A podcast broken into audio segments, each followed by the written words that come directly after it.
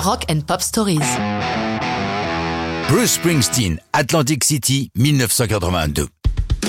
Ce qui est bien avec celui qui a bien mérité son surnom de The Boss, c'est qu'il va toujours là où on ne l'attend pas. En ce début des années 80, il vient de triompher dans le monde entier avec le formidable double album The River.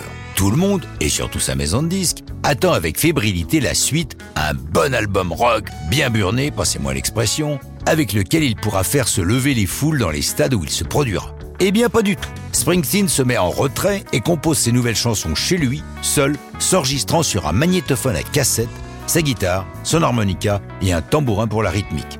Comment sont nées les chansons qui vont constituer l'album intitulé Nebraska? Il explique longuement dans son autobiographie Born to Run, édité en France chez Albin Michel. Je cite Les chansons de Nebraska ont été écrites rapidement. Tout avait poussé dans un même terreau. Chaque titre a nécessité trois ou quatre prises. J'ai puisé dans le gospel blanc, dans les premières musiques des Appalaches et le blues.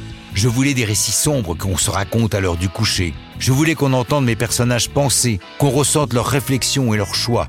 Comme il le fait souvent, Bruce met du social dans ses textes. Il part de son état, le New Jersey. Ici, il prend donc comme sujet Atlantic City. C'est une ville étrange, voisine de Philadelphie, pas très éloignée de New York et de Washington.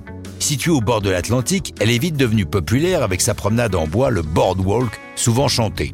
Mais elle a aussi attiré la mafia durant la Prohibition. Hors de cette période, la ville s'est appauvrie mais à la fin des années 70, il a été décidé de l'ouvrir aux jeux de casino. Et ceux-ci ont poussé aux abords du Boardwalk, accompagnés d'hôtels pour loger les joueurs dans cette ville devenue le Las Vegas de l'Est. Mais tout le monde n'en a pas profité à part égale.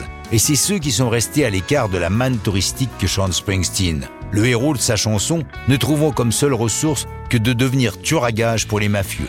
Une fois ses chansons sur cassette, Bruce fait appel à son groupe pour les enregistrer, le E Street Band. Finalement, il trouve que cela dénature les chansons de cet album. Et comme il le dit, j'ai sorti la démo originale que je trimballais dans ma poche de jean et j'ai dit, c'est celle-là la bonne version.